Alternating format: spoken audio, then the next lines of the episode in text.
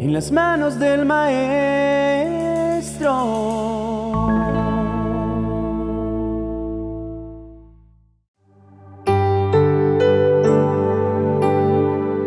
Las amistades son un tema complicado. Las amamos, pero también nos afectan cuando se equivocan. También los afectamos cuando nosotros nos equivocamos.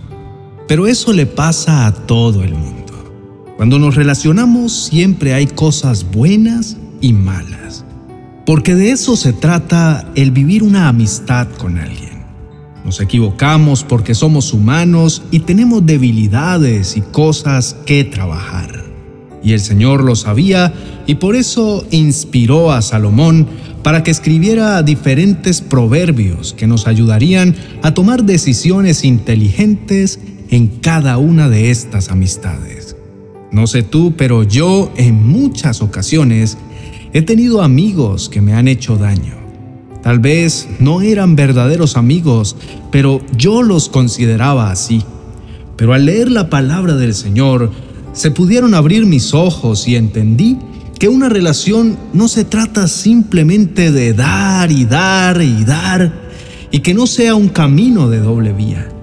Y no porque sea algo interesado, sino porque la idea de tener una relación es que podamos crecer en comunión. Tal vez esto no lo dice la palabra de Dios, pero sí lo dicen los dichos populares, enseñándonos que si nos juntamos con lobos, aullar aprendemos. Así que dime con quién andas y te diré quién eres. Es por esto que hoy estudiaremos una serie de proverbios que he seleccionado con el fin de que abramos nuestros ojos que seamos sabios en las elecciones que tomemos con nuestros amigos. Recuerda que un amigo se convierte en las manos de Dios aquí, en la tierra, cuando estás en el lugar correcto. Un amigo te puede ayudar a conocer de Dios, te puede ayudar en momentos de angustia. Y un amigo es un instrumento de nuestro Padre amado para poder ver su amor verdadero. El primer versículo que he seleccionado está en Proverbios capítulo 13, verso 20 y dice, quien se junta con sabios, sabio se vuelve. Quien se junta con necios, acaba mal. Lo más hermoso de estos versículos es que van al punto. Tú no tienes que dar vueltas para entender lo que Salomón te está diciendo a través de su proverbio. En pocas palabras, si te encuentras con personas inteligentes, personas que aman a Dios, tú te convertirás en ese reflejo fiel pero si al contrario te encuentras con personas necias que no aman a Dios y no conocen de la verdad de Cristo, vas a acabar mal. No tendrás un futuro bueno, sino que al contrario tendrás un futuro donde probablemente vas a sufrir. En resumen, júntate con personas que amen a Dios y amarás al Señor y tendrás un futuro brillante. El segundo consejo está en Proverbios capítulo 17, verso 9, y dice, el perdón restaura la amistad, el rencor la termina. De nuevo, corto y sustancioso. Muchas veces llenamos nuestra vida de odio, de resentimiento y amargura, y lo único que obtenemos con esto es más miseria y un retroceso espiritual gigante.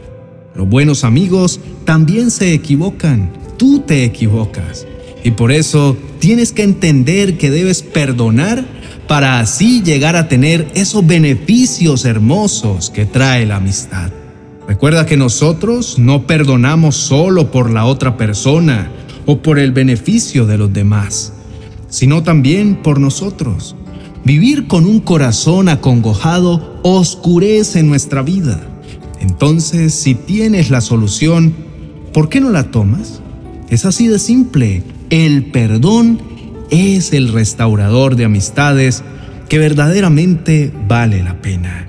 El tercer consejo lo encontramos en Proverbios capítulo 17, verso 17, y es muy famoso, y nos lo sabemos casi de memoria. Dice, en todo tiempo ama el amigo y es como un hermano en tiempo de angustia. Ama a tus amigos y cuídalos, porque se convierten en más que un hermano en los tiempos de angustia. Cuando atravieses crisis de tristeza, depresión o de desesperación, lo primero que un profesional de salud te dice es que, que busques a alguien que te acompañe. Pues cultivar tus amistades es importante. Y si esto lo dice la ciencia, los profesionales, y también lo dice la palabra, ¿por qué no hacer caso? Yo sé, es difícil levantarse de una tristeza y buscar a alguien que le interese. Pero cuando encuentras personas verdaderamente comprometidas con el Señor, vas a encontrar verdaderos amigos y vale la pena cuidarlos. El cuarto consejo lo encontramos en Proverbios capítulo 18, verso 24 y dice, hay amigos que llevan a la ruina y hay amigos más fieles que un hermano. Tienes siempre que abrir tus ojos y ver con quién estás, darte cuenta a quién vale la pena tal vez evangelizar y con quién vale la pena conocer de Dios. Tienes que aprender a posicionar primero a tus amigos que te ayuden a crecer y que son más fieles que un hermano, antes que amigos que simplemente hacen parte de una rutina y que te hunden en vez de hacerte crecer. El quinto consejo lo encontramos en Proverbios capítulo 22, versos 24 al 27, y dice, no te hagas amigo de la gente irritable, ni te juntes con los que pierden los estribos con facilidad, porque aprenderás a ser como ellos y pondrás en peligro tu alma. Cuando eres amigo de personas que únicamente explotan y que no aceptan la palabra de Dios en su vida, que están listos para juzgar a todo mundo y que ponen por encima de la verdad sus opiniones y quieren pasar por encima de las personas, vas a terminar siendo igual que ellos. Entonces tienes que pensar, ¿qué es más importante? si tener una persona que te aleja de Dios en tu vida o tu relación con Dios, y ahí tú eliges. El sexto y último consejo lo encontramos en Proverbios capítulo 25, verso 19, y dice, confiar en alguien inestable en tiempos de angustia es como masticar con un diente roto o caminar con un pie cojo. Estos son los consejos que casi que nos dejan sin palabras. Son imponentes. No puedes pretender estar con alguien inestable y salir ileso, pues sí o sí vas a caerte y lastimarte, pues no podrás caminar con alguien que apunta para el piso. En serio, no vale la pena sacrificar la estabilidad, pues de esas relaciones son las que terminarás más que lastimado. Entonces el reto final es simple. Busca amigos que sean como un hermano en tiempo de angustia. Y si dices, Julio, pero es casi imposible, porque todas las personas que me rodean son malas, pues aléjate de ellas y comienza a ir a lugares que el Señor te guíe. Comienza a ir a tu iglesia, comienza a hablar con personas que te edifiquen porque créeme que ahí afuera sí hay personas que aman a Dios y hay personas que están dispuestas a ser amigos increíbles. Y no olvides que tú también te debes convertir en un buen amigo. Busca al Señor. Recuerda que no es una calle de una sola vía, sino que es una calle donde tú vas a tener que dar y recibir. Pero dar bendiciones, dar prosperidad, dar la palabra de Dios para las personas que te rodean. Oremos. Padre mío, te doy gracias por tu amor y fidelidad. Te doy gracias porque tengo un hogar donde llegar. Tengo comida en mi mesa y tengo una familia que te ama y me ama. Hoy vengo delante de ti porque he comprendido la importancia de estar rodeado de personas que realmente te aman y te conocen. Así que te pido que me ayudes y me guíes con personas honestas, personas que decidan honrarte de corazón para que podamos crecer en comunión y poder seguir todos estos consejos asombrosos que me has dejado impresos en proverbios. Te ruego que me aleje de todas las personas que no van a aportar a mi crecimiento espiritual. Ayúdame a ser de bendición con estas personas, pero poder marcar límites donde entienda quiénes son mis verdaderos amigos y quiénes van a sumar a mi vida y no restar. No quiero estar rodeado de personas que me enseñen lo malo. Al contrario, te ruego me rodee de personas honestas que te respeten y me ayuden siempre a ir a ti. Señor, te pido que me recargue de tu fortaleza, de tu obediencia, tu sabiduría y disposición, y que pueda sentir tu Espíritu Santo obrando en mi interior en cada amistad que emprenda, ya que mi deseo más grande es dar mi vida a ti y servir a las personas que me rodean dando lo mejor de mí y siendo tu representante ideal.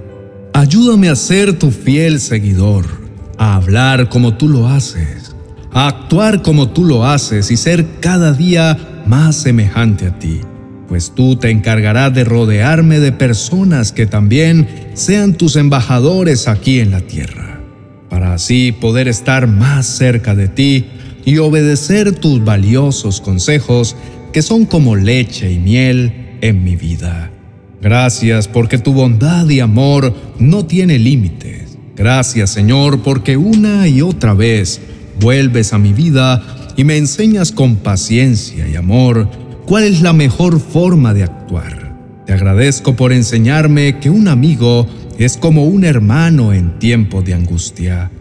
Te adoro porque sabes todo lo que necesito y aun cuando yo te olvido, tú siempre estás a mi lado.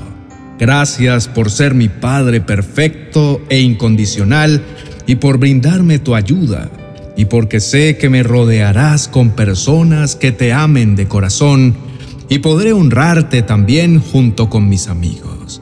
En el nombre de Jesús, amén amén. Ya que llegaste hasta este punto de la reflexión, te quiero retar a que escribas en los comentarios qué crees que será lo más difícil de transformar en el área de tus relaciones con tus amigos. Y nosotros estaremos orando por ti. También aprovecho para contarte que tenemos en Spotify música instrumental diseñada para tu tiempo con Dios. En la descripción de este video te dejo el link para que vayas directo a Spotify y puedas seguirnos y así disfrutar de estas hermosas melodías que fueron creadas con el propósito de bendecir tu vida. Dios te bendiga.